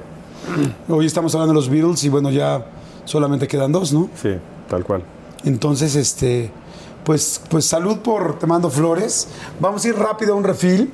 Este, ustedes espero que estén pasando. Si les está gustando, por favor, denle like. Si conocen a alguien que les pueda llamar la atención, que les guste, que, que quiera escuchar esa anécdota, compártanla, por favor. Saludos a toda la gente de Colombia, especialmente ahora, a todos los colombianos que viven en diferentes partes del mundo, a todo el mundo, a todo el mundo. Pero bueno, hoy hay una vibra muy linda con, con Colombia, así es que bueno, a todos les mandamos saludos y a todos, a todos, muchas gracias. Escriban en los comentarios, nos encanta. Yo leo todos los comentarios, eh, bueno, no todos, porque de repente son muchísimos, pero sí gran parte de ellos. Pero toda la semana estoy leyendo comentarios y con- contestando. Y bueno, y además yo le insisto mucho también a mi invitado que esté leyendo los comentarios, los comentarios toda la semana. Entonces vamos a estar leyendo para que le escriban lo que ustedes quieran. Vamos a un refil y regresamos.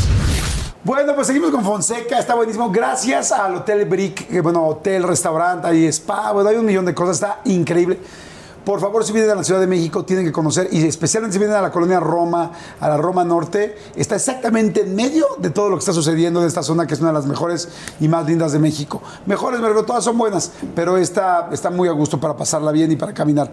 Mi querido Fonseca, normalmente te quedas este, en México mucho tiempo. ¿Cuánto es el más tiempo que has estado aquí? Eh, yo creo que lo máximo que he estado. Bueno, la primera vez que vine a México, que vine de vacaciones, estuve como 15 días, que es la, Ok. es la- eh, porque una tía mía vivía acá. Ok. De resto, yo creo que lo más que he estado de pronto son 8 días por ahí. Ok. Sí. ¿Hay algo de comida o algún lugar en especial que cuando llegas dices, tengo que ir a ese lugar? Todo. Realmente, y no lo digo porque esté acá mucho, la comida mexicana es eh, para mí una, una afición, una adicción. Además porque he tenido la oportunidad de estar en distintos lugares del país y probar desde comer mariscos en el mismo puerto ahí en Mazatlán Ajá. y comer cabrito en Monterrey y bueno, he, probado las delicias de este país por lados. ¿Taquería favorita? ¿Hay una taquería favorita?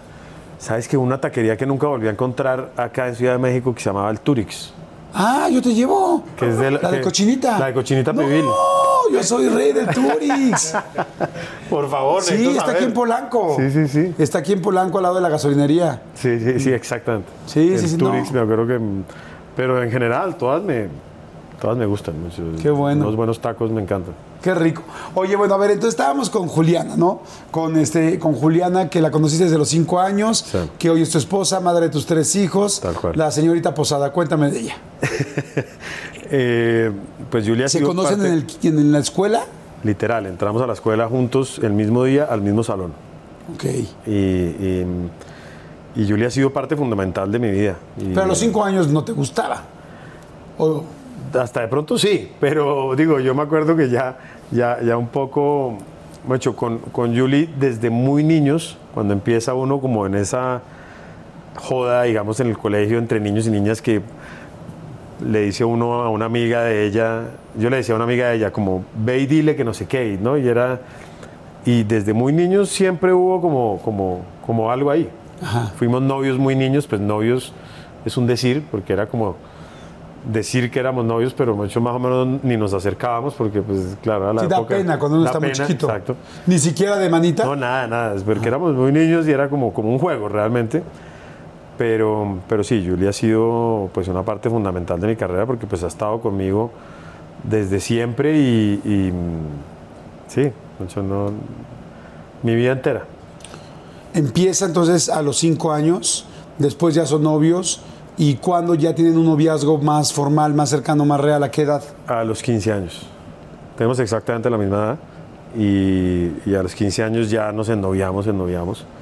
Y ella ya se fue, bueno, recién graduada del colegio, ella se fue un año eh, regresó, estuvo como un año más en Colombia y ahí se fue otra vez a estudiar su carrera por fuera. Oye, ¿y no era terrible cuando te decía, oye, mi amor, ¿cómo te dice? De cariño. Juanfer, Juanfer, pero no hay un amor, mi amor, mi vida, No. mi osito. Nada. No, nada. mira, si se está oyendo, pues que se invente algo. Que se inventa algo ya. ¿no? Entonces te dice, Juanfer, este, me voy a ir a estudiar mi carrera a España, a Barcelona, ¿no? Sí, me, Y me- no, y no dices, en la torre, no, no te me, Me- vayas, mi Yuli. me dio furia. Me dio furia. No, no eso, sino que ella, de hecho, cuando se fue la primera vez, eh, supuestamente iba por seis meses y a los seis meses me dijo, me voy a quedar seis meses más. Me dio furia. Ya después cuando se fue para Barcelona, me dijo, me voy un año. Y se terminó yendo pues casi cinco años. No juegues. Sí, sí, sí. Y terminaron ahí cuando te dijo, me voy a quedar más tiempo. Y dices, no, ya. Nunca dijimos como oficialmente así como terminar, terminar, no, pero pues sabíamos que cada uno estaba haciendo como su vida. ¿Cómo te enojas tú? ¿Cómo te da furia? ¿Eres callado? ¿Te No. enojas? ¿Dices groserías? ¿Te cabronas? sí, me encabrono. Ajá. Me encabrono. Sí, la verdad que yo trato de manejarlo, pero Pero sí, te encabronas. sí, claro que sí. ¿Cómo- ¿Cuáles son las groserías principales colombianas? Eh, qué cosa tan hijo de puta, hombre. ¿Qué cosa de hijo de puta? Ya- no te mando flores. ah, no, pero no a mi, no a mi mujer, no a mi mujer. Ah, ok. o sea, nunca No, llegó digo que cuando me encabrono yo como que, que, que alguna cosa que pasa o lo que sea, uno dice, no sé qué. no, es como. ¿Y cómo le pediste que se casara contigo? nunca nos casamos, Nunca se casaron. no. Y, pero le dijiste, vamos a vivir juntos. ¿Cómo fue? Sí. ¿Cómo salió eso? Eso sí. em, fuimos a hablar con los papás de ella, eh, pues para decirles que nos íbamos a vivir juntos. Y yo no hablé en toda la, en toda la comida, no hablé nada. Juliana, bueno, vamos a comer con mis papás para, pues, para decirles que nos vamos a vivir juntos. Y yo, listo. Y yo hablaba de una cosa y de la otra. Yo evadí el tema durante la comida entera hasta que ella fue la que agarró y dijo, bueno, eh, estamos aquí sentados porque queremos decirles que nos queremos ir a vivir juntos. Que... Y ya. ¿Qué dijeron tus suegros? No, bien, pues me conocen, pues imagínate, desde, desde siempre. ¿Querían tener tres hijos? Eh, ¿Cómo se dio su primer hijo? ¿Cómo fue? Sí, Juliana dice que no, que no es tan así, pero yo sí digo que yo siempre tuve en la cabeza y que siempre lo habíamos hablado un poco de, que tres era, era como lo que nos soñábamos. Em, y, nada, mucho fue, de pronto Paz no fue como en su momento como que dijéramos ya vamos a tener hijos, pero ya estábamos como abiertos a la, a la, a la posibilidad. Y, y nada, llegamos a, a tres hijos que yo, para mí siempre fue como el número soñado. ¿Y estuviste tú en los partos? Estuve en los tres. ¿Y cómo fue el primero? O sea, te, ¿fue algo que te sorprendió? ¿No? Bueno, estuve, pero eh, como los tres fueron cesárea, uno no está ahí al frente, Claro. sino estás pues como la- atrás con una tela y... Pero han sido los tres momentos pues más fuertes de mi vida, ¿no? Mucho más, digo, en, en- en intensidad de sentimiento y de... De hecho, las tres veces que han nacido mis hijos, en los tres partos que estuve, eh, es- apenas así como que tran, obviamente, ¡pra! se me... A llorar. Sí, claro, claro, no, es que eso es, eso es un momento, pero completamente, pues, indescriptible, ¿no? Mucho es como que, de verdad, uno ver que, que ese personaje que está saliendo ahí viene de los dos, ¿no? Y que, no sé, es un, ese sí es el, el- el milagro más grande de la vida, ¿no? Yo creo que, sí, eso... Y ahí estuve, ahí estuve en los tres. ¿Y cómo eres como papá? Como papá, eh, soy muy, muy cariñoso y muy, eh, de, de- de, como diríamos en Colombia, como alcahueta, ¿no? Como, como, saben que hacen conmigo lo que quieren, pero también soy estricto. Y me frustra mucho que peleen entre ellos. Estamos en una etapa en donde pelean mucho entre ellos y todos los que tienen ya hijos mayores me dicen, "Ah, no le pares tanta atención que igual es- es- pasa. Pero, pero sí, eso en este momento me frustra mucho. Ahora, me- de, de- de los viajes, digamos, lo que, lo que más me duele a mí, o no lo que más me duele, pero digo, de, esta carrera, digamos, yo creo que lo más duro definitivamente es eso, ¿no? Tenerse que ir constantemente de la casa y tenerse que ir por temporadas a veces largas. De hecho, Paz durante mucho tiempo ya ¿Paz es la más grande? Paz es la más grande, ella tiene 11 años. Paz durante un lapso de, no sé, yo, tal vez entre sus 6 y, y 9 años eh, era una situación muy dura cada vez que me iba porque le daba muy duro que me fuera. Entonces obviamente yo me iba pues con el corazón arrugado. Ya hoy en día lo sabe manejar un poquito más, igual le da, le da su tristeza, pero pues antes se quedaba llorando y era, y era una situación muy dura. De ahí eh, pues escribí una de las canciones que más quiero en mi carrera que se llama Ben, que, que se ha convertido pues en, en- en una de las canciones más importantes de mi, de, de- de mi repertorio y, y- y, pues describe todo ese sentimiento.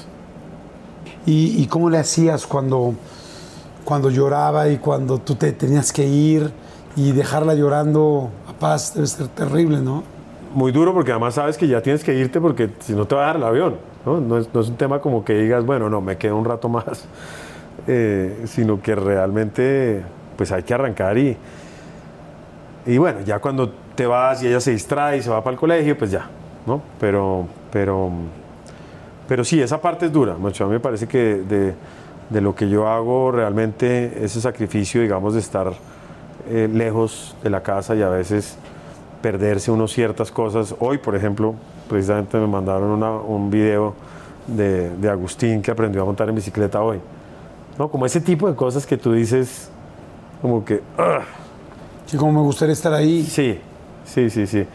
¿Quién le Ahora, enseñó a andar en bicicleta? Eh, mis suegros que están en Miami, eh, hoy me mandaron un video, pero además como si hubiera montado bicicleta toda la vida. Yo dije, este man a qué horas aprendió a montar. mandaron un video de él cruzando, pero así un recorrido largo. Pero bueno, pues ellos saben lo que yo hago y, y- y entienden y saben al hogar donde aterrizaron. ¿Qué les dices? Por ejemplo, en esos momentos que Paz lloraba o que alguno de tus hijos lloraba cuando te ibas, ¿qué les decías? que, pues, que estaba haciendo esto, que, que me tocaba ir porque tenía que ir a cantar y que eh, la música, ¿no? Mucho, obviamente ya a medida que he ido creciendo, pues le, le- le puedo explicar más y en- que entienda más y le puedo, me puedo meter un poco por el lado de, de, pues, de- de que esto ha sido un sueño y que es un sueño además de todos y, ¿no? Es como, como, como una- un, sueño compartido entre toda la familia, pero, pero pues de niña nada, era como explicarle. Yo me acuerdo que, y es que me acuerdo porque a mí me lo, a mí me lo cantó, Juanes es un gran amigo mío y, y- y vivimos muy cerca, entonces compartimos mucho tiempo con las familias y eso, y algún día me dijo, "Mm, ya pronto te va a empezar a tocar ese tema de que cuando se va uno de la casa, pues cuando vio que Paz ya estaba creciendo, y fue, claro, tal cual, así dicho y, y- y esa parte pues obviamente es, es- es dolorosa, pero bueno, pues es lo que hacemos. ¿Vive cerca entonces de Juanes en Miami? Sí, sí, ¿Y sus esposas son amigas? ¿Las esposas son muy amigas? amigas, muy amigas y, y nuestros hijos, pues por lo menos Dante, el menor de él y Paz van al mismo colegio y sí, ¿Y qué hacen cuando tienen tiempo? ¿Coinciden mucho juntos en Miami? sí, sí. ¿Qué Parran- hacen? ¿Qué salen? Parrandear. Parrandear. No, mentiras, pero no, pues hacemos música también juntos. Hemos hecho canciones juntos, eh, viajes en familia. eh, sí, compartimos mucho. ¿Tú le abrías los conciertos a Juanes y a Así, Shakira? así lo conocí. ¿Así se conocieron? O sea, ¿no se conocieron en Colombia? Lo conocí en Colombia. eh, de hecho, el otro día encontré la foto y la tengo ahí en mi teléfono. eh, del día que lo conocí abriéndole un concierto a él en, en Bogotá, en el Estadio El Campín. que Era la primera vez que Juanes iba a tocar en el estadio. Y, y me invitó a abrir el concierto. Y pues yo, aparte, siempre fui muy fan y soy muy, muy, muy admirador de la música de Juanes, pero lo seguí desde la época que él tenía su banda que se llamaba Quimosis. Y, y bueno, para mí ese- esa noche fue muy especial porque pues tocar en el Estadio El Campín, eh, conocerlo, ¿no? Y fue ya muchos años después que nos volvimos amigos, pero pues lo conocí ahí ese día.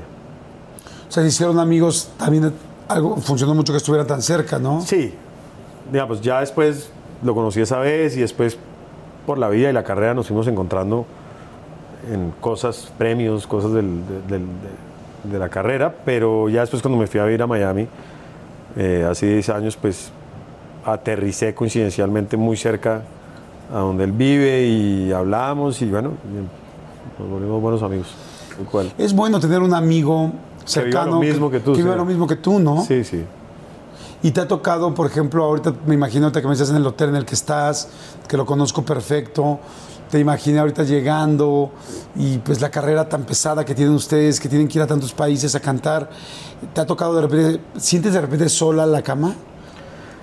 Sí, sí, claro, sobre todo pues dependiendo el día, ¿no? Pues porque pues la vida tiene sus altos y sus bajos y, habrá días que uno como que de pronto no está como con la energía tan alta y, y dices como, uy, qué bueno sería estar en, en la casa con los hijos y todo, pero hoy por ejemplo ha sido un gran día porque estoy contigo acá Muchas como gracias. invitado, porque hoy estoy de lanzamiento de mi álbum eh, Viajante, entonces ha sido un día muy bonito y, y son de esos días pues que hablo a la distancia sin, sin, sin tener como ese, ese, ese, ese dolor de lejanía, digamos, pero, pero sí, sí, obviamente hay días que uno pues lo siente más que otros.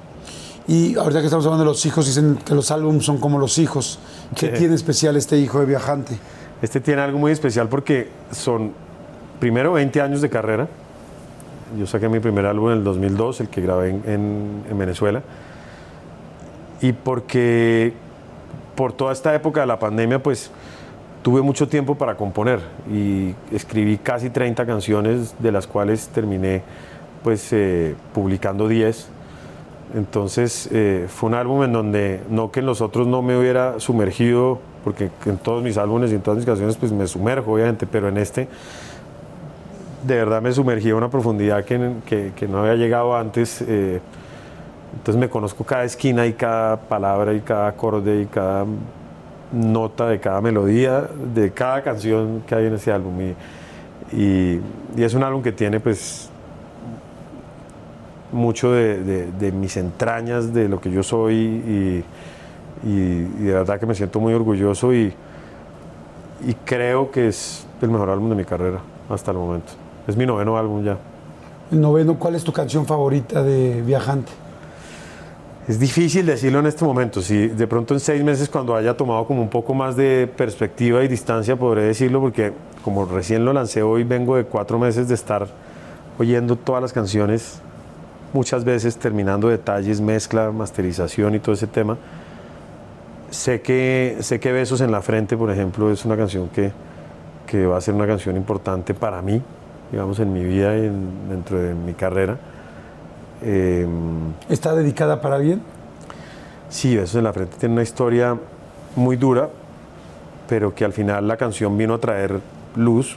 La, la hija de, de mi primo hermano, literal, no solo porque es mi primo hermano, sino porque es ese primo con el que uno crece toda la vida, que tiene tu misma edad, tal. Y la hija de él murió hace tres años por una cardiopatía, eh, algo así como, como una muerte súbita. Y entonces la canción pues la escribí, digamos, a ella, pero un poco como a la situación en general. Porque mm, a, los, a los dos días de que ella, al otro día que ella pues hubiera partido, eh, él me contó que se había soñado que ella le, le aparecía en los sueños y le daba un beso en la frente. Y, que, eso le había dado mucha paz. Y bueno, un tiempo después escribí esta canción y, es una canción muy especial, muy personal. Eh, yo sé que canciones como, como Volvernos a enamorar también, Volvámonos a enamorar, también va a tener algo importante en mi carrera, pero por eso te digo, yo creo que falta como que pase un tiempito para poderte decir, estas son. Pues mi querido Fonseca, yo te quiero agradecer mucho el tiempo, sabiendo hoy que es un día tan importante. Eh, has lanzado nueve discos, pero no todos los días tu hijo aprende a andar en bicicleta. Tal cual. Y es un día especial por un millón de cosas. Yo te agradezco mucho porque habíamos tenido la oportunidad de, de platicar varias veces, pero no pues con más, con tanta calma como hoy, afortunadamente lo hemos hecho. Y, y yo te quiero hacer un regalo que es algo muy sencillo, pero es algo que representa mucho para mí porque no es normal eh, de un hombre para otro hombre, digo, y solamente por estigmas de, sociales, Sí. pero te quiero, te quiero regalar, te quiero regalar unas flores. Ah, qué bueno, hermano, Y gracias. te quiero regalar flores porque me he dado cuenta que, que las flores han significado en tu vida muchas cosas. Muchas cosas. Es desde la floricultura de, de tu mamá, de, de Fernando, tu papá, de, de- de la historia de la familia. ¿no? Al final tenemos todos nuestros ancestros y nuestra genética que venimos cargando. No sé si lo has pensado así, pero seguramente lo, te ha pasado por la cabeza en algún momento. Las flores han sido muy importantes en tu vida. Muy. O sea, Muy. desde chico ir a todos estos lugares, divertirte, reírte, los olores, ver cómo se van exportando o no. Después las flores que uno le da a su pareja o no, que me decías que sí se las dabas. este, después, evidentemente, estar buscando con tanto ahínco una carrera internacional como la tienes hoy y saber que de todas las canciones que has hecho, la primera que te hace conocerte en todo el mundo es Te Mando Flores, Sí. pensando en que ibas a mandar unas flores a, a tu mujer.